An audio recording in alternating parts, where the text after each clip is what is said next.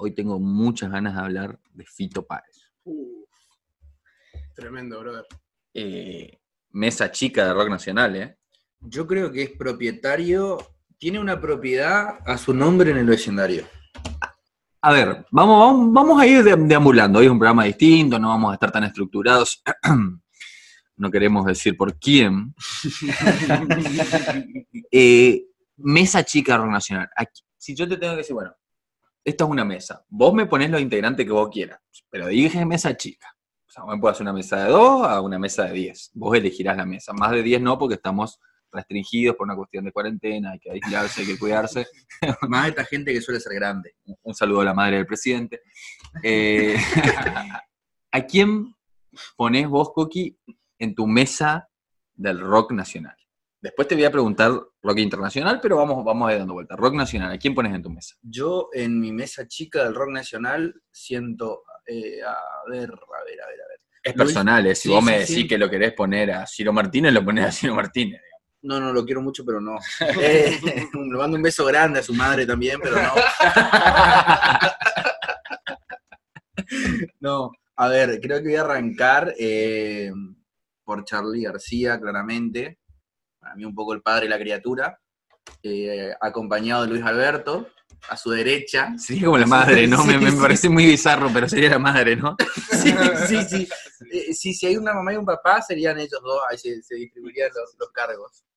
Eh, después también sentaría al indio, creo que el indio se lo ganó sobrado, sobrado, sobrado. Muy resistido también, ¿no? Eh, para, para los fundamentalistas de rock es como que nunca, nunca lo dejan ahí eh, ponerse como el padre, ¿no? de- del rock ahí con Charlie y Luis. Pero, pero, sí, sí. Yo creo que lo que pasó fue que tuvo muchos años de carrera para tapar bocas. Yo creo que si su carrera, por cuestiones X, hubiera terminado hace mucho tiempo, eh, esta gente, ¿no? Esta gente, yo le voy a llamar esta gente, Es gente. no sé, no sé, no sé, yo le voy a decir esta gente por respeto a algunos que conozco, que, que, que tiene la osadía de criticar a un señor, a un don, a un don. eh, Al Don Omar del rock and roll.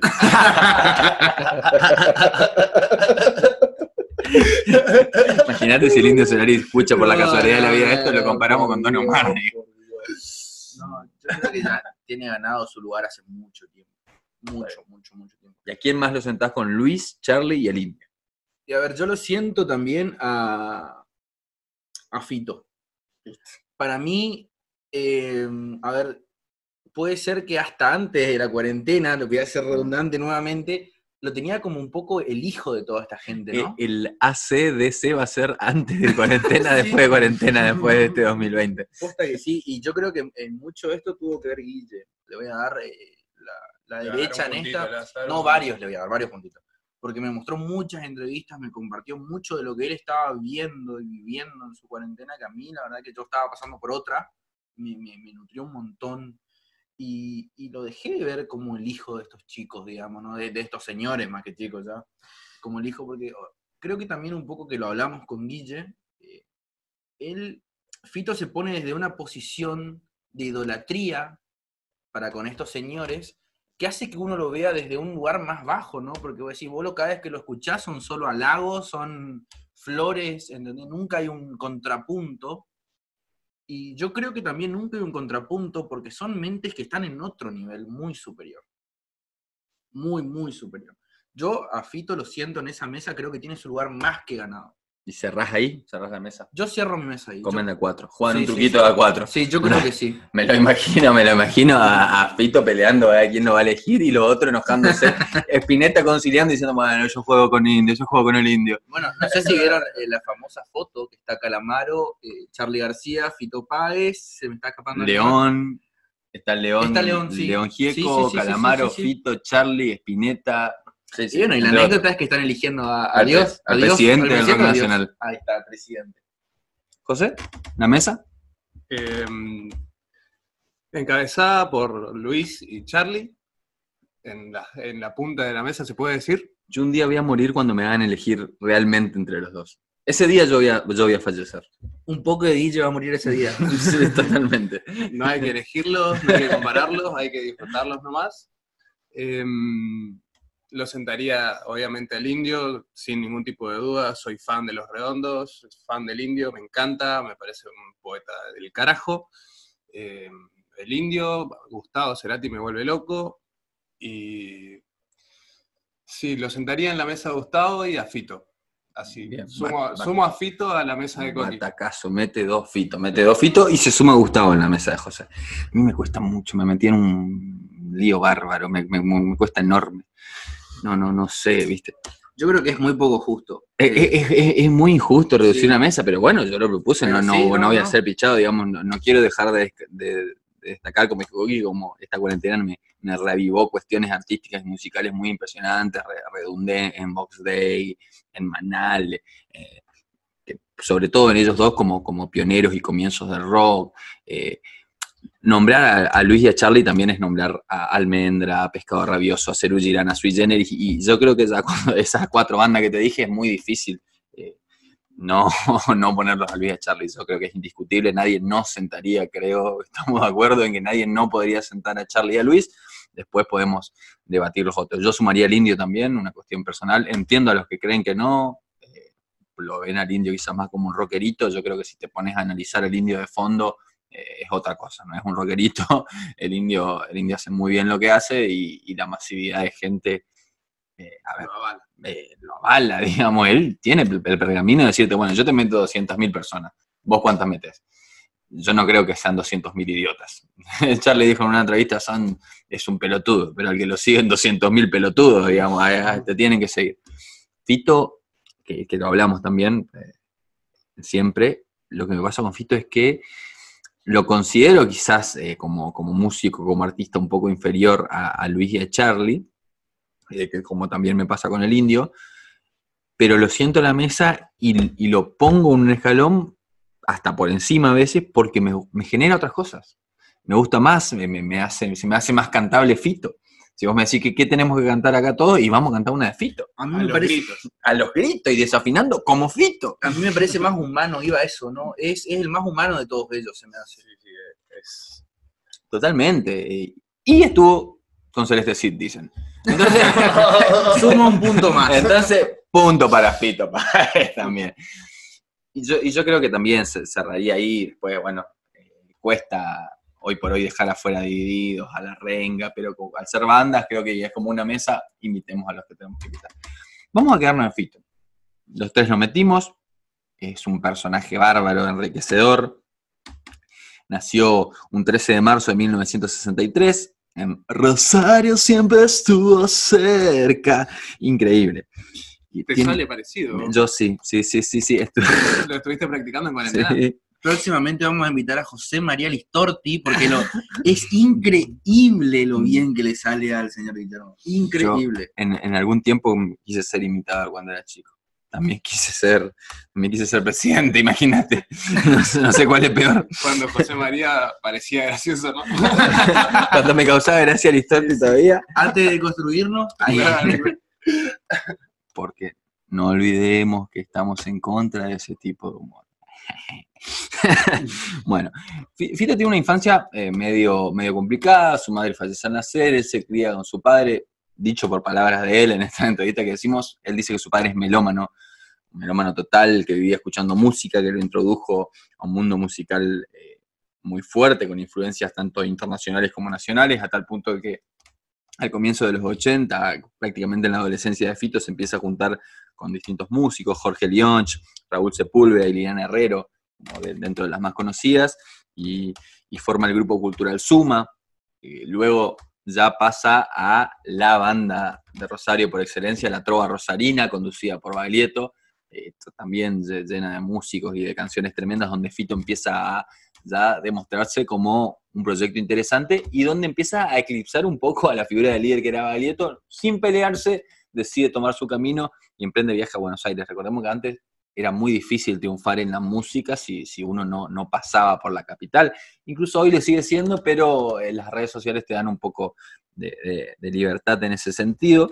Y, eh, y en consecuencia, con su viaje a Buenos Aires, conoce al maestro. Conoce a quien iba a ser su referente, su, admiración y a quien le iba a dar muchas oportunidades. Con- conoce a, Charlie García y poco tiempo después Charlie lo invita a formar parte de su banda.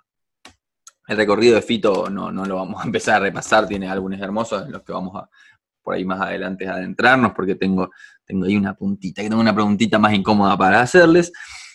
Comienza con del 63, un disco que en particular me gusta mucho, y va, va pasando por diferentes fragmentos. Fito tiene, eh, iba a decir un accidente, la verdad que no, una hija putés, la asesinan a las tías, empieza un proceso eh, de, de artístico más oscuro, se vuelve un poeta oscuro, empieza a canalizar más a través de sus letras y genera un arte que a mi parecer es el mejor de Fito, cuando Fito escribe con bronca, cuando Fito te canta Ciudad de Pobre Corazones y deja desplegar toda su bronca eh, en, en sentido música. Pero no, no hasta el 80, a fines del 80 llega, empieza a llegar su pico y en los comienzos de los 90 larga el que es hasta hoy en día incluso el disco más vendido de la historia del rock nacional.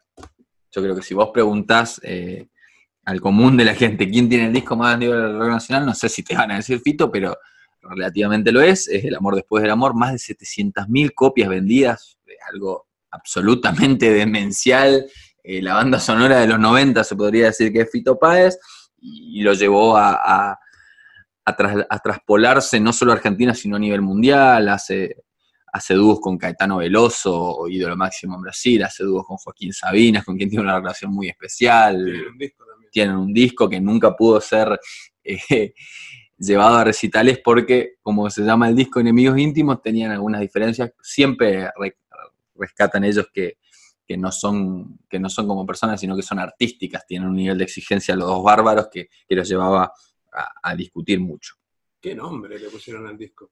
Enemigos Íntimos. Yo creo que un poco también nos habla de la personalidad de los dos, ¿no? Wow, Eh, yo, no yo no esperaba un, un nombre, digamos, de menos preponderancia. ¡Qué ocurrencia! A ver, ¿Sabes qué, ¿Sabes qué creo que pasa con Fito? Que, que como decía Coqui, ¿no? Fito le habla desde, tal punto de admiración, pero desde esa admiración tiene una irreverencia. Yo no, yo no me lo imagino a Fito diciéndole a Charlie, sí, sí, Charlie, esto es como vos decís. Es más, yo creo que Fito es lo que es para Charlie porque, porque se le paraba, porque se lo enfrentaba. Eso te iba a decir, yo, yo, yo no creo que Charlie tenga mucha gente a su alrededor que le diga sí, sí no lo veo como esa clase de líder que le gusta que lo asientan todo lo que dice. Me parece que Charlie es un poco rebelde y busca eso también en la gente que tiene al lado, ¿no? Claro, sí, es la bandera de la, de la revelación, del, del, ¿cómo sería? Del, de la revolución en, en, persona. Es la bandera de la revolución en persona y no va a querer ser un dictador, por así decirlo, en, en poesía, música o lo que es supongo, ¿no? Yo no, no, tengo trato con Charlie, pero lo veo así. no, y también eh, lo que nos lleva un poco esto, que no, lo que nos decía Guille, nos introduce un poco en, en lo que es el, artista que más vendió, ¿no? Que, generalmente la gente lo relaciona al marketing, a la publicidad, a gente que escribe lo que le gusta a la gente, eh, no, no, escribe lo que siente, sino lo que sabe que vende.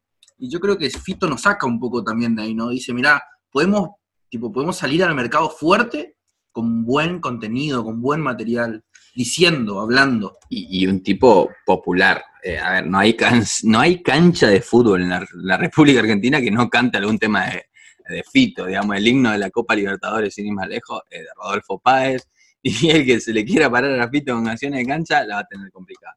Pero no queremos hacer un programa de efemérides, no queremos eh, empezar a repasar la historia de Fito, que la conozcamos o no, nadie puede dudar de, de, de su nivel. Les, les, propongo un juego. Uh, tengo miedo. Les, les propongo un juego. Eh, vamos a tener que prestar atención. Voy a hacer una especie de maestra ciruela acá. Maestro ciruelo. o maestre ciruele. A mí me gustó más. ¿Viste? Estoy inclusivo, estoy aprendiendo, me estoy deconstruyendo. Me gustaría. Ya sabemos que El amor después del amor es el disco más vendido de la historia del rock nacional, por ende, el disco más vendido de la historia de Fito. Ahora, ¿Es el mejor disco de la historia de Fito? Si yo se los pregunto lisa y llanamente ahí, no me van a decir todos los álbumes de Fito, ni, ni qué canciones tiene cada álbum, entonces les ofrezco un repaso. Voy a repasar la carrera de Fito, y posterior a este, cada uno tiene su cuadernito con su viroma acá, irá anotando y me dirá, bueno, para mí es este. Para, para mí es este y para mí es este. Vamos a elegir los tres y vamos a ver cuál es el mejor álbum de Fito, por lo menos en esta mesa. ¿Les parece? Acepto. Arrancamos con su álbum solista, por supuesto, ¿no? del 63. Discografía de Mi Music, lanzamiento en 1984. Del 63 tiene canciones bastante interesantes, que algunas les contaré alguna historieta también. Arranca con del, 70 del 63, el año en el que nació Fito. Sigue con un tema que, dicho por Charlie y Spinetta, es un tema que, que revolucionó al rock nacional, Tres Agujas. Tiene a Viejo Mundo, la rumba del piano, que es una rumbita tremenda, muy jocosa, muy, muy agradable. Cuervos en casa, Sable Chino, uno de los hits de este disco. Rojo como un corazón, que lo canta junto a Fabián Gallardo. Canción sobre canción, uno de los temas también históricos de, de Fito. Y Un Rosarino en Budapest. Es un disco cortito, más bien de 35 minutos, algo novedoso para la época, pero no deja de ser interesante y al ser el primero, va marcando un panorama de lo que iba a ser Fito. El nombre de este disco ya le va a sonar un poco más familiar, Giros. Eh, Giros, como, como, quieran decirlo, seguía en la disquera de Mi Music y en, y en 1985 era una época donde se largaban discos más seguido que ahora, hoy, hoy cuesta más hacer un disco a nivel económico y a nivel intelectual. Eh, una etapa muy reconocida con Fito en la, en la cara, en los ojos, una especie de cielo cubriendo los ojos, una imagen muy, muy, muy viralizada de Fito. Se hizo en vinilo, se hizo en cassette y también se hizo en CD. Son discos, repito, de duraciones cortas, la verdad que para la época no eran, no eran discos muy, muy largos de Fito, que vamos a ver después más adelante como si ya se estira más. La lista de canciones acá, ojo, porque acá ya aparecen cosas, y voy a plantar un debate también, porque la, la persona que no está acá, que no voy a nombrar, Tiene, tiene críticas hacia algunos temas de este disco. Yo no sé si estoy de acuerdo. Yo en su momento, a ver, eh, vamos a contar una infidencia rapidita. Ah, sí, sí, sí, paréntesis. Eh, yo tenía muchas ganas de hacerlo a Fito, ¿no? De, hablar de, Fito. De escucharlo al menos. literalmente al menos de escucharlo. Y, con el señor que no vamos a nombrar, eh, vamos ahora, más adelante en el programa vamos a ver qué apodo podemos ponerlo, ¿no? Para, para poder redondear un poco esta situación. Que el pastorcito mentiroso. Ahí está, perfecto, perfecto, muy bien, Guillermo. El pastorcito mentiroso no estaba muy de acuerdo, estaba censurando a nuestro querido Fito. Yo estoy muy enojado porque dijo, bueno, podemos escuchar Fito pero no vamos a escuchar 11 y 6. Ah, de una manera tan despectiva, como si él pudiese escribir 11 y 6, ¿no? Digamos. Claro, soberbio. Él piensa que no, conocemos a Fito. Una, historia de dos chicos, no sé si conocen la historia de 11 y 6, son dos chicos que pedían monedas, iban pidiendo comida en los restaurantes, en los bares. 11 y 6 es la edad de los chicos. Él carga con 11 y ella con 6. Fito arma una historia de amor, de amistad, de aventura entre dos chicos, y el, y el muchacho nos dice, no vamos a poner un 6-6. Yo creo que me, encantaría saber desde qué punto lo encuadra. Si desde la falta de material, eh, a ver, a la hora de, hablar de la letra, ¿qué, parte no le gusta, si lo tilda de comercial. Hay personas que no le gusta lo comercial porque creo que peca de soberbia quizás, o porque las no sé por qué sinceramente piensan que un tema comercial no puede ser bueno. Eh, yo no estoy de acuerdo, me parece una pavada. Eh, me parece que Jijiji es un temón y va a ser uno de los temas más preponderantes del rock nacional, por más que sea el más comercial de todos. Y, por más que no le gusta el mismo indio. Claro, no, no lo va a cambiar eso. A ver, yo quiero dejar claro, no que a mí me guste mucho un artista, a mí me gusta mucho Charlie, me gusta mucho Luis, me gusta mucho Fito, yo no puedo estar a favor de todo lo que dicen y, podemos tener otros gustos y a Fito le puede parecer genial algún disco y a mí me puede parecer otro. Yo creo que dudar de, Giros, Giros es uno de los candidatos a ganar fuertemente, eh, es un disco que explora muchos géneros, Giros es una canción que cualquiera te la puede hacer un tango, es un tango, o sea, tiene cuestiones de bandoneón, cuestiones de sonido muy, muy similares al tango después te pasa por una chacarera que te golpea el alma, como yo vengo a ofrecer mi corazón, que la, reversionaron millones de artistas. En mi opinión personal, la, mi favorita es la de la Negra Sosa, otra madre y artista que lo revaloriza Fito a un nivel tremendo. DLG tiene un ritmo de especie una baguala y gira mucho el disco sobre la cuestión social. Eh, aparece Yo a ofrecer mi corazón y aparece 11 y 6, como decíamos. Entonces, repasando un poco giros, tienen giros, taquicardia, algunas vez voy a ser libre, 11 y 6, Yo vengo a ofrecer mi corazón, Narciso y Quasimodo, Cable a Tierra, Demón, Decisiones apresuradas y DLG. Es un disco en el que Fito ya empezaba a hacer una cosa seria. Encima, eh, en, ese, en esa edad, eh, Fito empieza a juntarse más con, con Charlie e incluso forma parte de la banda que, que Charlie, de una de las mejores, Charlie, en la que Charlie crea clics modernos. Eh, hermoso. También después aparece en Piano Bar, una cuestión de, de amistad artística con Charlie tremendo. Después tenemos La La La. La La La no me quiero detener a hacer todas las canciones porque es un disco hermoso de 1986 que, que, que Fito hace con, con Luis y sí, ya es un disco un poquito más, más largo, ¿no? Según la, revista Rolling Stone, es el, el temas, el disco, digamos, el álbum 61 dentro de los 100 mejores de la historia del rock. Eh, es fuerte, eh, tiene muchas canciones, es un doble disco, a diferencia. lo hace con Luis, para arrancar, ¿no? Eh, y segundo, que es un doble disco. Ya empieza a decir Fito, bueno, dale, somos dos, podemos hacer algo interesante, un disco de 20 canciones. Algunos dicen que las letras de Fito las cantaba Luis y que las letras de Luis las cantaba Fito la cocina del tema no lo podemos saber bien, también hacen temas reversionados de otros, hacen Grisel, un tango hermoso, que, vamos a escuchar más adelante, y no les voy a nombrar porque justamente son 20, pero es un disco no tan conocido, pero de una relevancia artística que el que no lo conoce se lo recomiendo, tiene temones como Asilo en tu corazón, como Serpiente de gas, todos estos años de gente, parte del aire, la verdad que un disco muy interesante para Fito. Llega, no quiero meter presión, pero uno de mis discos favoritos. Ciudad de Pobre Corazones. A Fito le asesinan las tías, como contamos. Fito, una bronca reprimida tremenda. Empiezan las adicciones, empieza un Fito mucho más oscuro, un poeta maldito del rock nacional, y se manda ya un disco casi del doble de la duración de algunos de antes, con 45 minutos. Eh, fuerte, pesado, eh, se llega a decir un estilo violento, ¿no? Con melodías pop rock bien pesadas y letras cargadas de impotencia y furia. Tiene la verdad que eh, a los que nos gusta el arte como arte sufrido cosas muy interesantes, como canciones de 1920, Ciudad de Pobres Corazones, que le da el nombre al álbum, Dando Vueltas en el Aire, Bailando hasta que se vaya la noche, Amar Violeta, eh, es un disco muy interesante de Fito. Sigue la carrera de Fito y larga quizás su disco más, no, se podría decir irrelevante. Eh, digo, quizás es un disco en el que Fito, salvo algunos temas, pasa por, por una etapa más bien post-éxito, ¿no? A ver, después, del, después de la tormenta siempre llega la calma, pasó por una, gran tormenta artística y social y en su vida que lo lleva a, a, bajar un toque el nivel, lo hace más con calma, tiene canciones como Sala los chicos, o sea, se pone mucho más, más lírico quizás, pero es Fito. Entonces, como los buenos jugadores se van volviendo añejos, Fito, en un disco como este, que por ahí no tiene algo que explote, te tira Dame un talismán y te tira Polaroid de la locura ordinaria.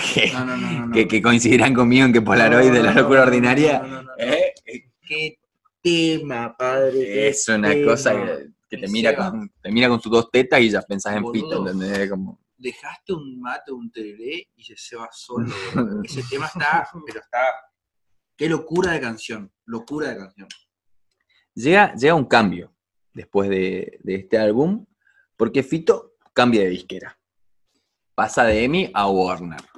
Otra cosa, otro nivel, otra gente, ya quizás un Fito más eh, encasillado. Es un disco que graba antes de Europa, finaliza su contrato con EMI y dice, según lo cuenta el mismo Fito, como que era un álbum bastante guionado, entre comillas, por, Warner, entonces no esperaba que tenga tanto éxito, pero eh, no, no, fue así, es un disco que llega a un éxito muy importante, eh, aparecen personajes como Calamaro, como Maradona, Henry Miller, Pedro Almodóvar, Beatriz Salomón, Billy Bond, un histórico eh, productor y representante de rock, Pimpinela, Jorge Porcel, la Coca Sarli, la Mona Jiménez y Mickey Rourke, entre otros. Eh, apuesta con un rock simple, con poca variación de ritmos, un álbum de 10 canciones en el cual se grabaron dos videos, se empieza a incluir el tema de los videos, algo novedoso para el rock, nacional, dos videos de temas muy reconocidos como Tercer Mundo y Fue Amor. Fue amor, otro tema que va a quedar en la historia del rock nacional. Quien piensa en amor, piensa en fue amor, piensa en, en temas como ese. Y tiene la frutillita del poste, que es con quien cierra el disco y que le da la canción a todas las hinchadas del fútbol argentino y dale alegría a mi corazón. Una cosa fantástica de Fito, que no sé cómo le habrá salido, si quería hacer una chacarera o qué, pero se traspoló a todo el mundo. ¡Pum! Punto aparte. Dos años sin hacer música, Cecilia Rota en el medio, aparece el álbum más vendido de la historia del rock nacional. Cuando les nombre las canciones creo que se darán cuenta porque él fue más vendido del rock nacional. Ya es una cosa, a ver, decirles que este disco cuenta con las colaboraciones de Charlie García eh, en La Rueda Mágica y en Pétalos de Sal, les voy anticipando los temas, y las guitarras estuvieron a cargo de Spinetta. Pavada de compañeros. Flojo de compañero estaba el muchacho, digamos. Eh, digamos que le costó, le encontró encontrar compañeros a Fito. Es un disco mucho más largo. Creo que, yo creo que la gente valora. A ver, hay veces que, que subestimamos a la gente. La gente valora mucho, mucho cuando uno le ofrece un buen producto y creo que este es un gran producto, más allá de que después nos parezca o no el mejor. Yo creo que si alguien nos dice que este es el mejor disco de Fito, tiene todos los pergaminos para decirlo. Es un tema, miro, miro lo- los temas y tengo que nombrar a todos, sinceramente. Te voy a nombrar en orden porque es, es uno mejor que otro. El amor después del amor, Dos días en la vida, La Verónica, Tráfico por Kamandú, Pétalos de Sal, Sasha, Sisi, El Círculo de Baba, Un vestido y un amor, Tumba de la Gloria. Si tenemos un tema feo, decime, La Rueda Mágica, Creo, Detrás del Muro de los Lamentos, Balada de Dona Elena, Brillante sobre el mic y A Rodar mi vida. Ya te cierra. Puedo decir, es muy difícil superar este disco, es una hora de música.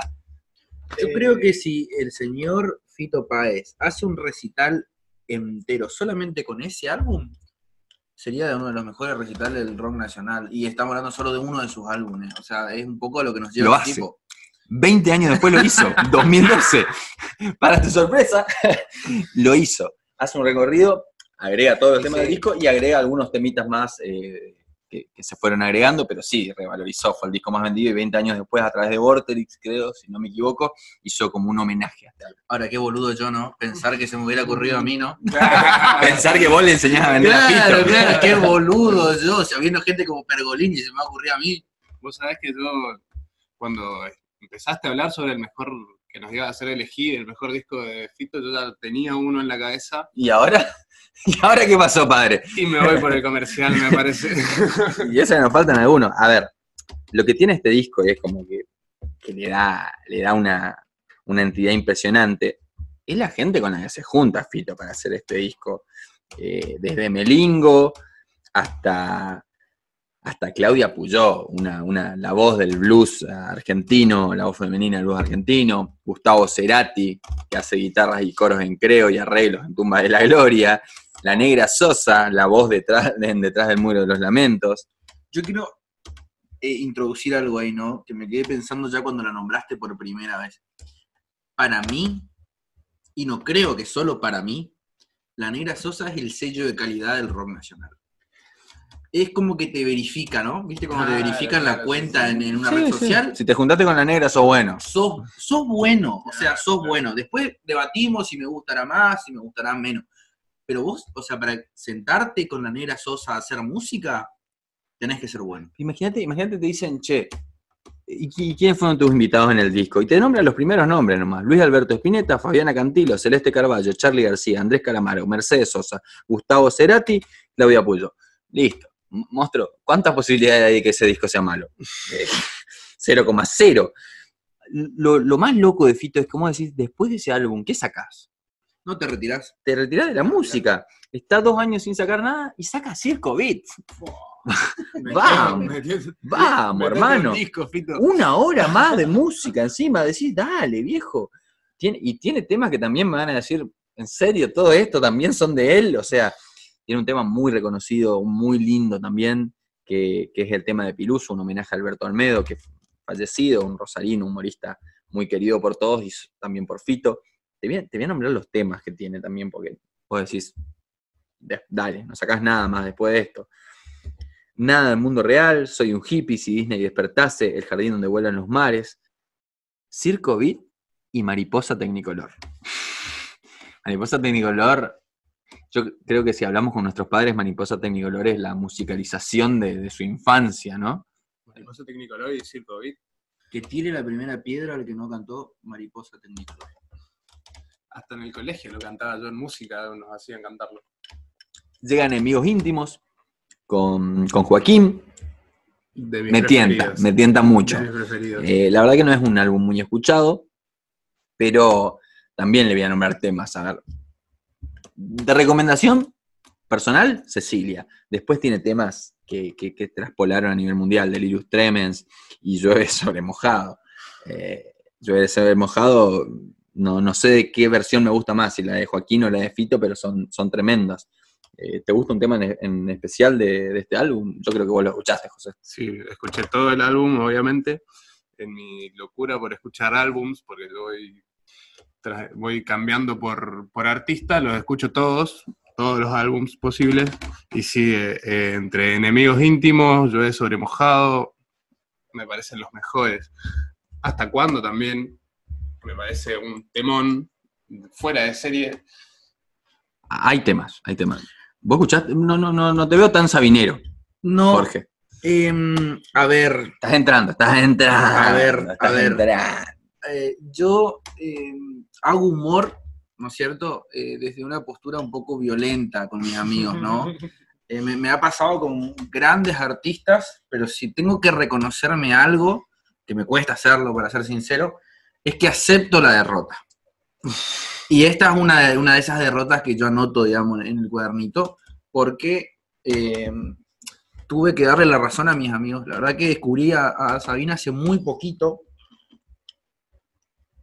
Y bueno, a ver, ¿sabes qué? Voy a contar una particularidad de, este disco. Eh, la particularidad de este disco es que, es difícil encontrar esto, es un disco grabado eh, entre los dos. Pero no solo grabado, compuesto entre los dos. Es decir, cada, todas y cada una de las canciones de este disco son compuestas entre los dos. Entre, entre Joaquín y Fito juntos, digamos. Joaquín incluso dicen que es el que escribe la gran parte de Cecilia, Cecilia por Cecilia Roth, un tema divino. Pero bueno, tampoco queremos recalar y contar toda la historia. Viene Abre, de Fito, eh, ya nombrar los... te- Me cuesta mucho ser corto en la carrera de Fito, tan algo que es un disco gigante de 72 minutos dura Abre. ¿Entendés? Y vos decís, bueno, listo, no, no puede sacar más temas, Fito. No, claro que puede sacar más temas. Saca al lado del camino, saca dos en la ciudad, ¿entendés? Saca Torre de Cristal, saca y voy. Es una cosa. A ver, a ver, Guilla, vos que, que sos lo más cercano a un artista en esta mesa. No, Y sí, sos el que capaz eh, tiene, viste, un poco esa fibra sensible. melómano nomás. esa fibra sensible a la hora de poder describir, ¿no? Y como, como ya te lo he dicho anteriormente, a veces pone en palabras lo que nosotros no podemos expresarlo. Y, y yo a veces me pregunto desde mi total ignorancia, ¿no? ¿De dónde esta gente saca su inspiración? Porque si bien, o sea, si uno presta atención, ¿no? Eh, escucha en serio lo que esta gente nos está diciendo, es gente que no lo está pasando muy bien en general. Nos está describiendo a veces momentos que nosotros pasamos y que decís, ¡fuah! Era esto, era esto Eh, lo eh, que le estaba tratando exact- de decir. Exactamente. Y es como, eh, ¿tanto te pasó? Tipo, eh, tan mal la pasaste, hermano. Tipo, me a veces me dan ganas de pedir una foto abrazada a ese tipo, ¿entendés? O sea, No, no, no, no, para, no para, no para, porque después de Abre tenés Sol, después tenés Naturaleza Sangre, que ya el nombre te dice el tema Naturaleza Sangre, Moda y Pueblo. En Moda y Pueblo es un, es un álbum que en particular me gusta mucho, es un álbum en el que canta eh, canciones de, de gente histórica, o sea, de históricos para rock nacional, canta, canta poemas de García Lorca, eh, canta temas de Lito Nevia, un saludo para ese que nos está mirando y escuchando, eh, canta temas de Luis Alberto Spinetta, canta temas de Charlie García, la verdad que es un disco muy lindo, quizás no, no fito fito, pero, pero en el que reversiona, El mundo cabe en una canción, Rodolfo, Confía, canción para Al, para Aliens, El Sacrificio, Dreaming en Rosario, una carrera enorme de álbumes, la verdad que no me acordaba que tenía tantos, Yo te amo, es un tema más bien dedicado para la hija, Rock and Roll Revolución, un disco que me gusta mucho, muy crudo, muy rockero, Locura Total, La Ciudad Liberada, y finalmente el que presentó este año, que se los recomiendo, muy bueno, La Conquista del Espacio, donde Fito se empieza a reencontrar y, vuelve. Pero bueno, finalizando. Esto tenía un porqué. Jueguense, está difícil, espero que no vayan por la fácil. Coqui, ¿cuál es el mejor álbum de Fito Páez? A ver, yo iba a elegir eh, La La La. La verdad que era un, álbum que a mí me gustaba mucho, que lo escuché mucho. Eh, también en, en mi afán de escuchar eh, canciones de Fito que, que no sean tildadas por comerciales, ¿no? Era como decir, bueno, a ver, a este tipo me lo venden como comercial, voy a escuchar algo que, de lo que no se hable tanto, ¿no? Eh, y, y me fui por La La La y la verdad es que me llamó muchísimo la atención, pero, a ver, eh, me van a tener que, que disculpar, pero yo no puedo dejar de elegir al amor después del amor. Eh, es una cuestión, eh, no sé, es cuestión de repasar las canciones y los artistas y es como decir, sería un capricho no elegir ese álbum. ¿José? Eh, me voy a jugar por Abre. eh, lo venía pensando. Sa- Sabes que también tenía pensado La La La, también tenía pensado en Amigos Íntimos. eh, cuando escuché los temas del amor después del amor me pareció también fantástico, pero me voy a quedar con Abre porque en, eso, en esos hay algunos temas específicos que, que fueron importantes para mí. me- llegaron en un momento justo, se puede llegar a decir. Y, y sí, me voy a quedar con Abre. Y a ver vos, Guille, que, que- que estás parado desde el lugar, ¿no? Del, De del juez, de jurado. juez. Sí, de Juez. Sí, sí, sí, sí, pensé, que, pensé que zafaba. No, no, no, acá no te vamos a dejar pasar. Eh, quiero conocer tu opinión. Coincido. A ver, eh, hubiese elegido cualquiera de los dos que eligieron, el amor después del amor, la verdad que es. Pero a nivel, a nivel personal, me gustan mucho los artistas perdedores. Me gustan mucho los Joaquín Sabina, me gustan mucho los Charles Bukowski, eh, me gustan mucho el amor sufrido, García Márquez, un- una escuela de, de- de- de ese tipo de poetas, quizás más romántico García Márquez, pero eh, poetas malditos, eh, Pizarnik. Entonces me quedo con Ciudad de Pobres Corazones. Más pesimista. se Eh, sí, sí, un estilo más pesimista, un estilo embroncado, me quedo con Ciudad de Pobres Corazones. No queremos redundar más, lo queremos dejar con música, lo queremos dejar con Fito Páez. Vamos a escuchar el que dicen Charlie Luis, es uno de los mejores temas del rock nacional, tiene varias versiones. Luis mismo, imagínate que Luis Alberto Spinetta te pida hacer una versión de tu tema. Con ustedes, tres agujas.